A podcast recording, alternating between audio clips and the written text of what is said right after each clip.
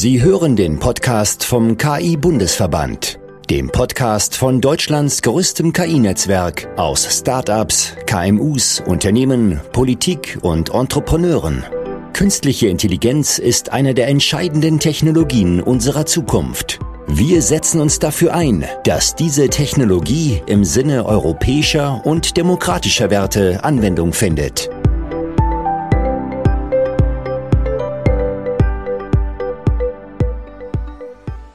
Hallo zusammen und willkommen zurück beim Podcast des KI-Bundesverbandes.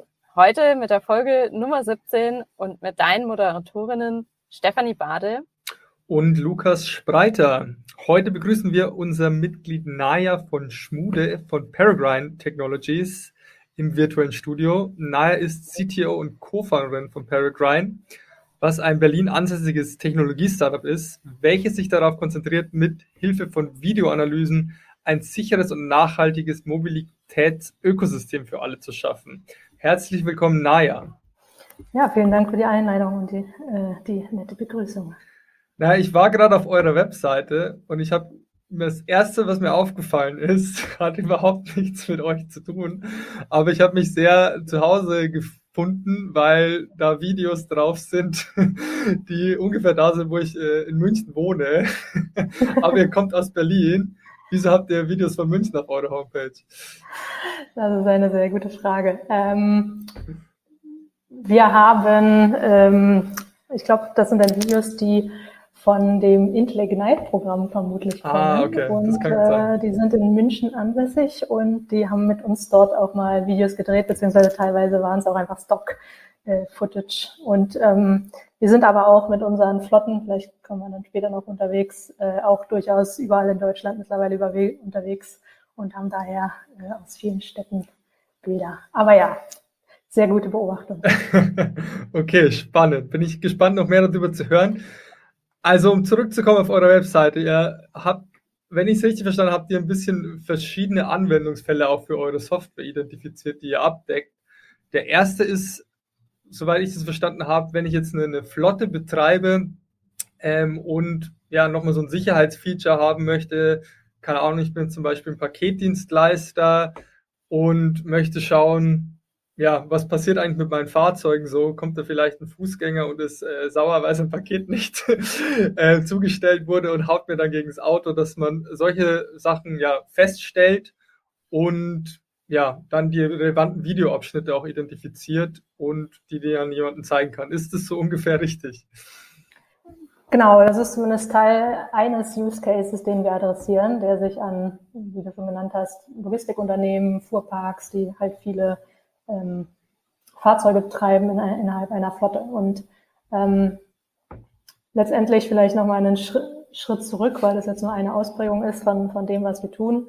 Ähm, generell, was sozusagen unsere Kernkompetenz ist, würde ich mal behaupten, ist, dass wir ähm, Software äh, und sehr viel KI-Modelle direkt an der, auf der Kamera oder auf Kamera-Hardware laufen lassen, dadurch einfach das Verkehrsumfeld verstehen ähm, können und analysieren können und einfach dann aufgrund dieser, dieses Verständnis der Szenerie, also sowas wie welche ähm, welche Verkehrsteilnehmenden sind da vorhanden? Sind da irgendwie viele Fußgänger unterwegs? Sind da ähm, Autos? Was sind Abstände auch zum Vorderfahrzeug? Oder sind da, sind da Busse? Sind da Fahr FahrradfahrerInnen? Ähm, und so weiter, aber auch über die Straßeninfrastruktur. Ähm, was ist zum Beispiel die Beschilderung? Ja? Ist das irgendwie Tempo 50 Grad oder ähm, was anderes? Äh, sind da vielleicht auch Straßenschäden zu sehen? Gibt es Baustellen etc.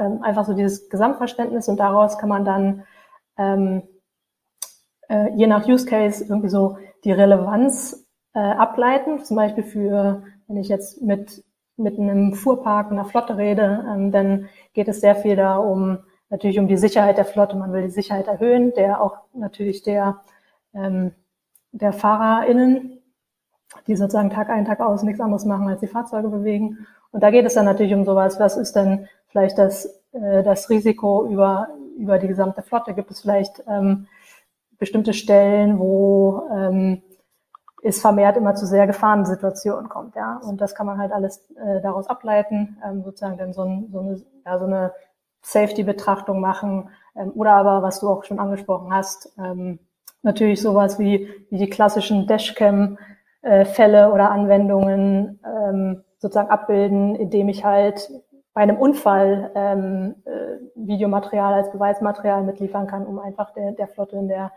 äh, in der Aufklärung und Aufarbeitung so zu helfen. Aber ich kann auch, wenn irgendwie beinahe Unfälle passiert sind oder andere äh, riskante oder relevante Informationen für für die Flotte, ähm, um zum Beispiel Fahrer, FahrerInnen zu schulen, für äh, die neu dazukommen und ähm, irgendwie auf bestimmte Sachen auf der, auf irgendwie Routen und, und Touren vorzubereiten, ähm, irgendwie Material zu spielen. Das heißt, letztendlich geht es immer darum, ähm, Use Case spezifisch zu identifizieren, was ist relevant an, an Daten aus, also an visuellen Daten und das dann ähm, letztendlich in einer, über einen Service bereitzustellen. Ähm, und genau das mit der Flotte ist ein Anwendungsfall.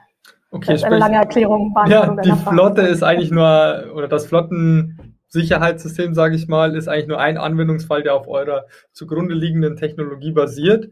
Welche ja. Anwendungsfälle gibt es denn darüber hinaus noch, die ihr auch vielleicht selber abbildet oder was wären dann darüber hinaus noch Kunden, die vielleicht auch die Technologie darunter benutzen?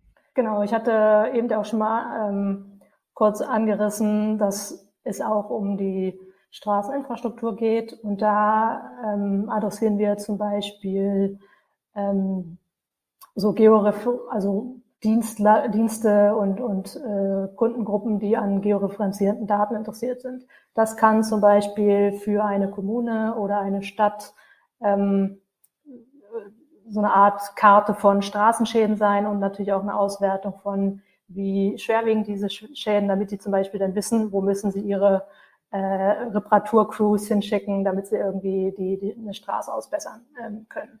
Ähm, oder da geht es dann auch viel um Straßenbeschilderung. Ähm, es gibt ja irgendwie zigtausende von Schildern äh, überall ähm, und natürlich auch immer viel temporäre Schilder, also die jetzt nur zum Beispiel bei Baustellen kurz mal aufgestellt werden und einfach da diese Daten relevant zu halten für ähm, ja, Kartenanbieter, die äh, sozusagen diese Informationen benötigen oder andere Dienstleister, die da auf sowas zugreifen. Ähm, das sind zum Beispiel Sachen, die, die wir zu, zuliefern können, dann was wir arbeiten. Also seid ihr auch selbst Datenlieferant und wie stellt ihr sicher, dass die Daten aktuell bleiben? Genau, also für diese Sachen sind wir tatsächlich auch äh, Datenlieferant, aber natürlich immer nur in dem Rahmen, wo äh, auch äh, Kameras unterwegs sind in Fahrzeugen, die mit unserer Software ausgestattet sind. Okay. Ähm, und natürlich die, die Frage der Aktualität ist, ähm, ist genau die richtige. Ähm, das ist dann, wie gesagt, immer sehr davon abhängig. Äh, es, es, gibt je nach Kundengruppen auch manchmal spezifisch äh, Kampagnen, die man fahren kann, um halt einen Fokus zum Beispiel auf eine bestimmte Stadt zu richten, aber auch in unserem normalen operativen Geschäft. Ähm, wenn wir jetzt zum Beispiel mit, mit Fuhrparks und Flotten eh jeden Tag unterwegs sind, da kommt dann halt äh, auf jeden Fall jeden Tag äh, irgendwie neues, äh, neue Infos zusammen, die dann aggregiert werden können. Habt ihr denn da schon äh, Trends erkannt, ähm, wo ihr merkt, äh, da gibt es besonders interessante Daten und Infos, ähm, die ihr jetzt ähm, herausziehen könnt ähm, aus den Datensätzen, die ihr sammelt? Das ist eine spannende Frage. Ähm, bisher, also ähm, was wir schon gesehen haben, man gibt, es ist immer sehr unterschiedlich, von welchem Blickwinkel man rauskommt. Also wir sehen schon sehr eindeutig, wenn wir alle Daten angucken, dass man sehr klar äh, Muster erkennen kann. Von, ähm, das kann dann sehr vielseitig sein, ähm, von, wenn wir jetzt in Richtung Gefahren, äh, Potenziale gehen, ähm, dann kann man zum Beispiel sehr klar auch mit, mit Statistiken abgleichen, was tatsächlich auch Unfall, Unfallschwerpunkte sind und das korreliert sehr gut mit dem, was, was wir messen können. Ähm, es gibt aber auch äh, so, so Daten, wo man sehr klar sehen kann, wo ähm, ja, wo sind zum Beispiel Straßenschäden oder auch sowas wie Kopfsteinpflaster, ja. Also das fällt dann sozusagen mit, mit ab, was dann immer sehr, sehr interessant ist, für uns, ähm, auch wenn wir ja gar nicht suchen, aber so Cluster in den Daten irgendwie zu, zu entdecken. Ähm, aber ja, es kommt immer so ein bisschen darauf an, was, was für Anfragen wir kriegen, ähm, was man denn sozusagen noch, noch suchen kann. Aber man sieht schon sehr, sehr klar bestimmte äh, Gruppen und Cluster, ähm, genau, die sich dann wiederfinden.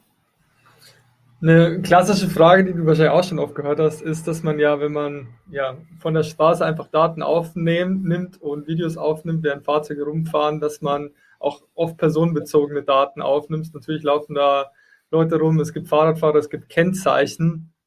Wie stellt ihr dabei sicher, ja, dass das irgendwie anonymisiert wird und da der Datenschutz gewährleistet wird? Genau, danke für die Frage. Das ist äh, ein sehr, sehr wichtiges Thema. Ähm, genau, das hatte ich noch nicht erwähnt, aber bei uns äh, steht sozusagen das generelle Verständnis von Verkehr im Vordergrund und jetzt nicht so, was irgendwie Individuen äh, oder Einzel, Einzelpersonen tun oder lassen. Ähm, deshalb ist es für uns extrem wichtig, ähm, sozusagen die, die Daten dann auch zu anonymisieren. Wie das bei uns sozusagen passiert, ist, dass ähm, wir klassischerweise äh, dann direkt, wenn wir Videodaten irgendwie speichern oder Bilddaten irgendwo haben, die anonymisieren, indem wir halt erkennen, sind da Gesichter, sind da ähm, Nummernschilder vorhanden und äh, das dann sozusagen unkenntlich machen. Also eigentlich das relativ klassische. Ähm, genau. Man kann natürlich auch noch komplexere Modelle fahren, um, äh, um sozusagen so generell, also über generative Modelle zum Beispiel andere Nummernschilder einzusetzen oder Gesichter. Ähm, für uns, also damit hatten wir auch schon mal rumexperimentiert, ist aber für uns aktuell in unseren Use Cases eigentlich nicht notwendig. Aber genau, immer immer wenn wir tatsächlich Bilddaten irgendwo speichern, dann wird das anonymisiert. Ähm, was aber noch ganz wichtig zu sagen ist, dass eigentlich, da wir die, die Verarbeitung eigentlich direkt auf der Kamera machen und ähm, dort die Entscheidung treffen, ist irgendwas relevant oder nicht, ähm, sozusagen einen Großteil äh, der Daten wegschmeißen. Und mit Großteil meine ich eher so 99 Prozent äh, der Video- oder ähm, Bilddaten verlassen überhaupt gar nicht die Kamera. Das Einzige, was sozusagen die Kamera verlässt, sind dann Meta-Beschreibungen, die sagen, ah, weiß nicht, da waren jetzt fünf Fahrzeuge äh, sichtbar über eine längere Zeit da und da positioniert, äh, so war irgendwie das Verhalten, also so diese, ähm, oder da war jetzt ähm, eine Ampel hier und, und äh, dort eine, ähm, weiß nicht, ein Stoppschild oder sowas.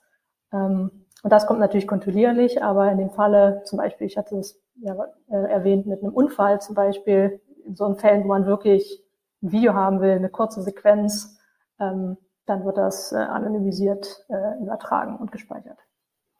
Okay, das wäre jetzt auch die, meine nächste Frage hast jetzt direkt beantwortet, wo das Ganze, wo die Anonymisierung stattfindet.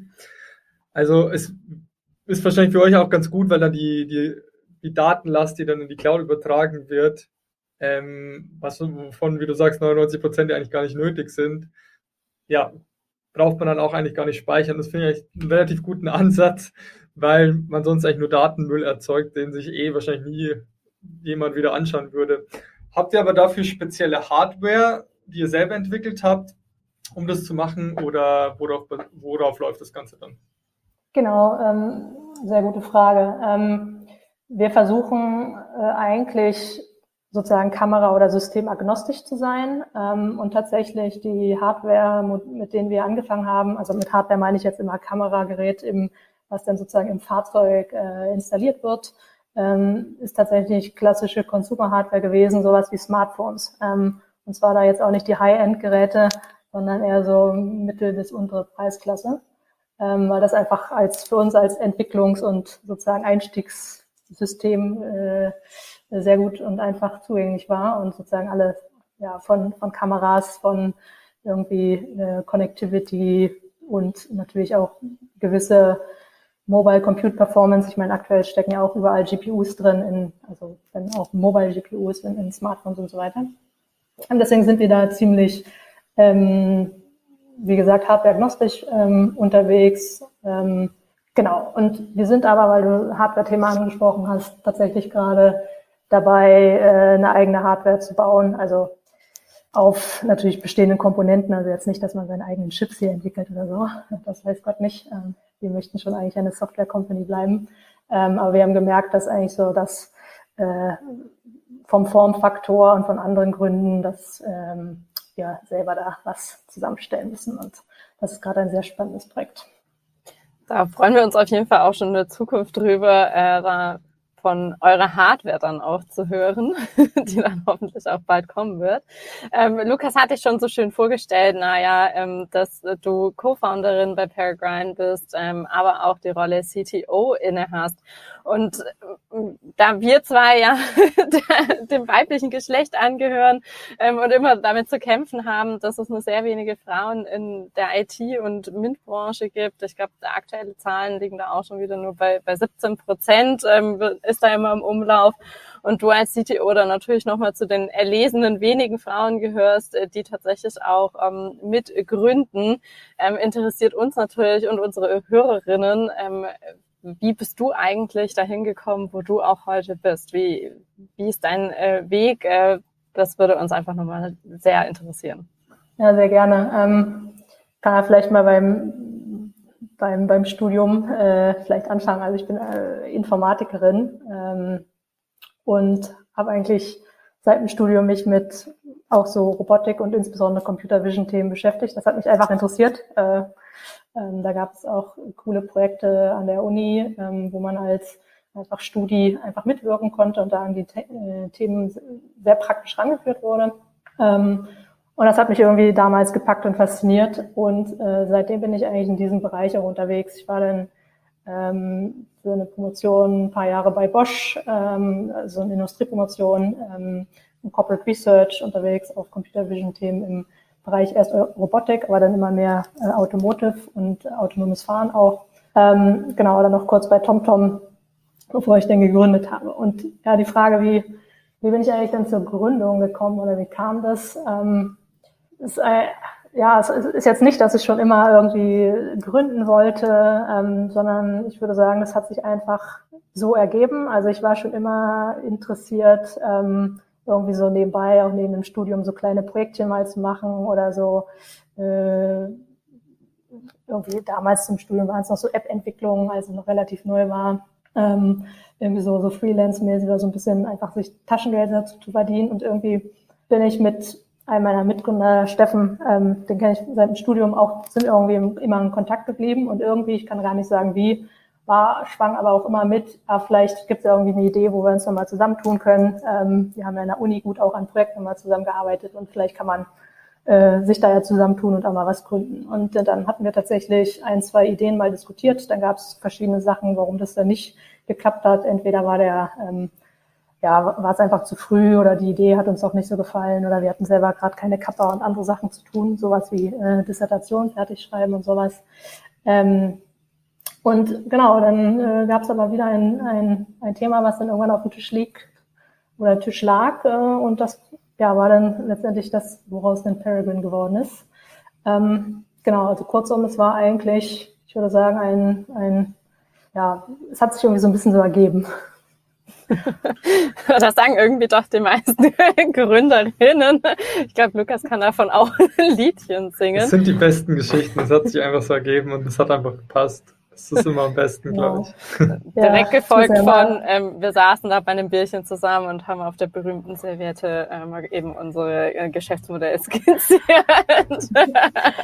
ja, genau. Aber es, es muss ja irgendwie auch das Timing und das Thema und die Person stimmen. Ähm, und genau, ich glaube, das, also es gibt ja auch viele, die das gut planen können, aber bei uns war es, glaube ich, es hat irgendwie alles, alles drei einfach dann gerade gestimmt und äh, gut, gut gepasst. Und genau. Freut uns, dass, wirklich dabei. Ja, dass ihr da auch heute immer noch mit dabei seid ähm, und äh, das hoffentlich auch noch viele weitere Jahre so weitergehen wird. Ähm, für viele Frauen bist du auch heute schon ein Vorbild, liebe Naya. Letztes Jahr wurdest du von der Capital zu den Top 40 unter 40 ähm, Frauen gewählt. Ähm, welche Vorbilder hattest denn du denn oder hast du vielleicht auch heute noch, die dich auch immer inspiriert haben auf deinem Weg? Ja, sehr, auch eine sehr spannende Frage. Ähm, ich glaube, da kann ich auf verschiedenen Ebenen irgendwie äh, sozusagen antworten. Also was mich, glaube ich, schon sehr, sehr früh immer geprägt hat, war tatsächlich ähm, meine eigene Mutter, weil die nämlich selber irgendwie im Tech-Bereich unterwegs war. Das heißt, ich habe irgendwie ähm, immer von klein auf mitbekommen, dass es irgendwie nichts Unnormales oder Komisches ist. Und ich war selber oder immer relativ tech-affin, auch, auch schon als Kind äh, und habe gerne irgendwas, weiß nicht, von Lego und äh, gebastelt und später an Computern gebastelt und sowas. Äh, das hat also so, so ein bisschen vielleicht von, von Kinderbein an auch irgendwie äh, mitgegeben bekommen. Ähm, und sicherlich, glaube ich, mich auch in dem Sinne sehr geprägt ähm, oder nicht abgeschreckt zu, zu sein, dann selber irgendwie so, so einen Weg einzugehen. Ähm, und ansonsten natürlich heute ähm, ja, gibt es immer noch viele Leute, die ähm, jetzt vielleicht nicht so im Tech-Bereich, aber generell so im, im Gründerinnenbereich oder Unternehmerinnenbereich sehr äh, präsent sind. Also ich glaube, da äh, erzähle ich jetzt niemandem was Neues, wenn man da irgendwie Lea Sophie Kramer oder Verena Pauster nennt, die ja gerade zumindest in, in der Gründerinnen-Szene, ähm, wie gesagt, sehr präsent sind. Ähm, aber auch, also im, im Tech-Bereich gibt's gibt's natürlich auch mal einige Leute. Also da ähm, ist jetzt auch schwierig, da mal einzelne rauszupicken, aber ja, es gibt, das ist halt immer auch das Problem, weil die teilweise einfach leider nicht so sichtbar sind. Ähm, genau, deswegen fällt mir es auch schwer, jetzt jemanden direkt zu nennen. Ähm, genau, aber es gibt, es gibt auch immer schon einige, die, ja, die faszinierend sind und äh, ja, denen ich gerne folge und schaue, wie sie, wie sie es gemacht haben und dahin gekommen sind. Ja, ist, glaube ich, ein wichtiger Punkt. Oft fehlt wirklich die Sichtbarkeit, wenn man, ja, man redet dann immer über diese, immer über die gleichen Gründerstories, glaube ich, und Elon Musk ist immer in der Presse, aber man sollte, ja, das noch mehr ins, ins, ins Spotlight einfach äh, setzen, dass es auch viele tolle Frauen in der Gründerszene gibt und auch vor allem im, im Tech-Bereich. Ja, da bist du auf jeden Fall ein gutes Beispiel dafür. Ähm, ja, Hattest du irgendwelche Herausforderungen, würdest du sagen, auf dein, im, Tech-Bereich, auf deinem Karriereweg als, als Frau? Hast du irgendwelche Erfahrungen auch, die du teilen könntest? Das ist eine, eine schwierige Frage. Ähm, mir fällt es immer schwierig, das zu beantworten, weil ich ja keinen Vergleich habe. Ich wüsste jetzt nicht, wie der Weg gewesen wäre, wäre ich jetzt zum Beispiel ein, ein Mann. Aber ist dir ähm, vielleicht irgendwas aufgefallen, wo du gesagt hast, okay, so wie es jetzt ist, möchte ich das in meinem Unternehmen nicht haben und deswegen hast du jetzt in deinem Unternehmen irgendwas anderes gemacht oder habt ihr vielleicht ja. bei Peregrine irgendwas, auf irgendwas besonders geachtet? Ja, genau. Also was, was natürlich schon immer sehr auffällt, ist, ähm, dass ich als, als Frau immer eine der wenigen war in eigentlich in meiner, also vom Studium an bis zum jetzt auch eigentlich immer im, im Berufsleben. Ähm, teilweise sogar dann auch immer die einzige irgendwie im Team oder die erste, die in ein Team gekommen ist. Ähm, ich persönlich bin damit immer relativ gut klargekommen, aber ich weiß, dass es auch ähm, schwierig ist und man bekommt schon manchmal gespiegelt von den Kollegen äh, oder hat das Gefühl, dass sie, sie meinen, sich jetzt anders benehmen zu müssen, was mich dann manchmal fragt, warum denken sie, sie wenn sie unter nur Jungs sind oder Männern sind, äh, äh, muss man sich dann anders verhalten. Ähm, aber das soll jetzt nicht, nicht jetzt der Punkt sein. Ähm, Genau, aber ähm, deswegen ist, also was uns deshalb oder mir dann wichtig ist bei Peregrine und wir versuchen das auch so, so gut es geht, ähm, da mehr Leute, also oder mehr Frauen äh, auch mit ins Team zu, Team zu bekommen, was aber unglaublich schwierig ist. Also es ist zwar in dem Sinne hilfreich, dass ich natürlich schon von Anfang an da bin und sozusagen immer mindestens eine Frau schon vorhanden ist, aber es gibt leider ähm, äh, natürlich immer noch relativ wenige Frauen, die äh, irgendwas mit Informatik, Technik, ähm, generell die, die MINT-Berufe oder Fächer ähm, studieren und deshalb natürlich auch wenig äh, dann verfügbar sind auf dem Markt. Und wenn man dann sich in den Bereich noch KI, ähm, Robotik, Computer Vision und so weiter anguckt, dann sind es natürlich noch weniger, weil natürlich auch das neuere Sachen sind, ähm, nochmal mehr Fokus ben, äh, benötigt. Und genau deswegen ist es nicht einfach. Äh, wir haben es auch noch nicht gelöst. Ich würde gerne jetzt hier ein, irgendwie eine Best Practice äh, rausgeben, weil kann ich leider nicht. Ähm, aber das ist, das ist schwierig und wir, wir, wir sind dran. Ähm, genau, und geben es der Mühe. Aber zumindest in, würde ich sagen, in allen anderen Bereichen, also wo es dann generell Pro Produkt oder Sales oder äh, BizDev oder ich meine, man hat ja auch als Company nicht nur äh, EntwicklerInnen, ähm, sind wir eigentlich trotzdem sehr gut aufgestellt. Aber Entwickler könnten noch mehr werden, Entwicklerinnen spezifisch. Ja, das ist, glaube ich, das klassische Problem, das wirklich nicht einfach ist. Ich glaube, wichtig ist, ja, dass man das Thema nicht einfach beiseite schiebt. Ich glaube, je später man, also wenn du schon mal irgendwie, keine Ahnung, nur, ein Team nur aus zehn Entwicklern hast und dann willst du die elfte Person einstellen und sagst ja, okay, jetzt muss ich aber unbedingt mal eine Frau einstellen, dann glaube ich, brauchst du dich auch nicht wundern, wenn dann die, die Frau sagt, okay, ich möchte jetzt auch nicht alleine in einem Team aus zehn Männern arbeiten. So, deswegen ist, glaube ich, wichtig, das schon von Anfang an darauf einfach zu achten, dass man es zumindest versucht, auch wenn es nicht ganz klappt, ähm, ja, möglichst divers zu einzustellen. Genau. Apropos genau. Einstellung, da ja. geht ihr ja auch ganz interessante und neue Wege, wie ich äh, vorhin kurz gesehen habe. Ähm, für, für eine Entwicklerposition habt ihr ja sogar ein eigenes ähm, Video gedreht, um für euch zu werben. Ähm, wie, wie geht ihr mit dem ganzen Thema Talent um und auch dem wohl berühmten Fachkräftemangel, den es momentan gibt? Ja, sehr, sehr gute Frage. Ähm, wie gesagt, wir haben, äh, oder was du schon gemeint hast, äh, durchaus auch mal kreativere Wege äh, probiert, um da mal mit Videos und, und sowas äh, auf uns aufmerksam zu machen und das auch mal auf einen anderen äh, Weg zu ähm, ja, versuchen. Ähm, aber das meiste läuft tatsächlich bei uns klassischerweise über einfach normale Stellenanzeigen, die wir auf verschiedenen Portalen schalten.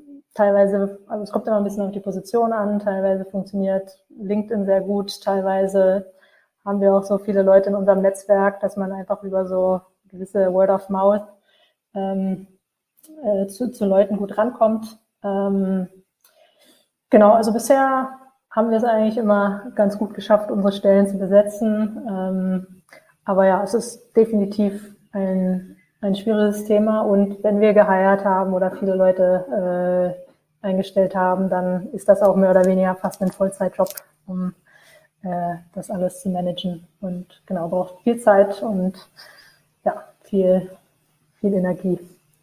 Und natürlich interessiert uns, ob äh, der Videoaufbau auch den, die erfolgsversprechenden Früchte getragen hat. Ach, das ist jetzt schon wieder ein bisschen länger her. Ähm, ähm, das gar nicht mehr so sagen. Also es war, ich, äh, es hat auf jeden Fall schon zu, zu Reaktionen geführt. Ähm, wir haben uns dann aber auch so ein bisschen nochmal umentschieden, äh, in was für ein Profil wir denn eigentlich einstellen. Also ich meine, wir sind ein Startup, da ändern sich auch irgendwie relativ häufig mal ähm, Projekte, die, die aufpoppen und die äh, dann mehr Ressourcen oder andere, andere Kompetenzen erfordern ähm, und haben dann nochmal so ein bisschen abgewandelt. Ähm, deshalb glaube ich, eins zu eins darauf haben wir jetzt äh, nicht dann äh, äh, eingestellt, aber es war auf jeden Fall ein gutes Experiment und hat uns äh, schon nochmal zu guten Gesprächen geführt. Äh, genau. Also. Ja, ich glaube, darum geht es genau in Startups, einfach egal in welchem Bereich, ob es das Produkt ist oder Vertrieb oder Marketing, dass man einfach neue Dinge ausprobiert, schaut, wie es funktioniert und ja, dann weiter damit macht oder es bleiben lässt. Aber wichtig ist, dass man was daraus lernt. Und ich glaube, ihr habt schon viel gelernt, aber wo, wo geht es für euch hin mit äh, Peregrin? Wo siehst du euch vielleicht in vier bis fünf Jahren? Was sind eure Ziele? Genau. Ähm, ja, äh, gefühlt auch, obwohl wir jetzt schon fast äh, oder auf jeden Fall über vier Jahre dabei sind, fühlt es sich irgendwie immer noch an, als wäre man ziemlich am Anfang. Ähm, wir, also das definitiv äh, habe ich noch lange Bock hier an, an Peregrine weiterzuarbeiten. Ähm, wo soll die Reise hingehen? Also ähm, unsere Vision ist äh, sozusagen letztendlich zu der Wertschöpfung im, im Mobilitätsumfeld beizutragen anhand von visuellen Daten. Und so richtig skalieren und klappen tut es halt nur, wenn man wirklich sehr, sehr breit in Millionen von Kamerasensorik, ähm, integriert ist. Und ähm, wir sehen halt einfach uns da als ein starker Partner. Und wenn man jetzt so ein Zielbild mal zeichnen würde, wäre es sowas wie vielleicht eine Automotive-Integration, dass wenn ein neuer, äh, in, in ein paar Jahren irgendwie ein neues Modell vom Band läuft, dass da dann teilweise unsere Software läuft und dann einfach ähm, quasi viele wertvolle und wertstiftende Daten zuliefern kann, um halt, ja, wie auch auf unserer Webseite, glaube ich, steht auf, in der Vision sozusagen Mobilität einfach zugänglicher macht, irgendwie auch so die, zu der Vision Zero beiträgt ähm, und ja einfach auch so den ja einfach auch effizientere und äh, ja, Abläufe zulässt ja, und das zu unterstützt. Das wäre so ein bisschen ein oder ein Zielszenario. Ja, ich glaube, wichtig, wichtige aktuell und aktuelle Daten sind eben schon auch einfach in der Mobilität der Zukunft die Basis. Und jetzt meine, meine letzte Frage, glaube ich, dazu und vielleicht auch die abschließende Frage, weil es so, ich weiß nicht, ob es ganz modern das Thema kratzt, aber natürlich so an der Oberfläche. Glaubst du denn, dass wir in, weiß ich nicht, fünf oder zehn Jahren dann wirklich mal autonome Autos bekommen, die vielleicht auch äh, mit Daten von Peregrin gefüttert werden? Also bei, bei autonomem Auto ähm, gibt es, fragt man vermutlich drei Leute und kriegt irgendwie zehn Antworten. Ähm, das ist immer ja sehr davon abhängig, in was für einem Kontext man, man das meint. Ne? Also es gibt ja heute auch schon Modellprojekte in abgesteckten Bereichen, wo es autonome Autos gibt. Ähm, ich glaube jetzt nicht, dass so das in, in fünf Jahren man schon großflächig in, in Städten oder so äh, Automatisierung hat. Ähm, ich glaube, da ist doch noch denn für dieses immer und überall äh, zu viel Arbeit zu tun.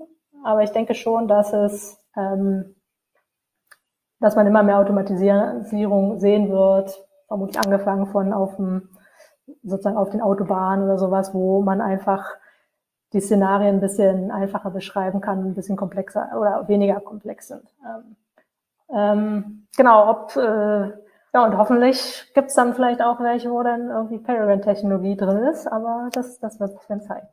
Da freuen wir uns auf jeden Fall heute schon. Ähm, passt bei mir auf jeden Fall ganz gut rein. Wir haben ähm, vor ein paar Wochen die Zukunftsvision des neuen Stadtquartiers in Heilbronn für den Innovation Park AI ähm, wurde vorgestellt und auch dort wurde noch ein Parkhaus mit rein geplant, ähm, weil auch äh, dort man sich einig ist oder die äh, renommierten Architekten sich auch einig waren ähm, in fünf Jahren wird es noch keine autonom fahrenden Autos geben. Ähm, die Bevölkerung war natürlich ein bisschen enttäuscht bei dem großen Innovation-Vorhaben, ähm, dass es da noch keine selbstständig fahrenden Autos gibt. Aber wir lassen uns natürlich überraschen, was bis dahin passiert. Wir freuen uns auf jeden Fall und bedanken uns, dass du heute mit dabei warst, liebe Naja. Ähm, es hat sehr viel Spaß gemacht, ähm, äh, mehr Einblicke zu bekommen in die Mobilität, Computer Vision, was euch gerade umtreibt, ähm, aber auch das ganze Thema ähm, Frauen in der IT. Ähm, wir können nur allen Frauen, die heute vielleicht auch zuhören, empfehlen, dass sie sich doch mal mehr mit dem Thema auseinandersetzen. Und ansonsten ähm, freuen wir uns wie immer über Fragen, Anregungen und Themenwünsche an ähm, podcast.ki-verband.de und wenn ihr diese Folge auch wieder mit euren Freunden und Kolleginnen teilt. Wir freuen uns auch, wenn ihr uns natürlich eine Bewertung auf den gängigen Plattformen hinterlasst. Und damit sagen wir dann auch schon Tschüss und bis zum nächsten Mal. Vielen Dank, dass Sie heute dabei waren. Wenn Sie mehr wissen möchten, besuchen Sie www.ki-verband.de.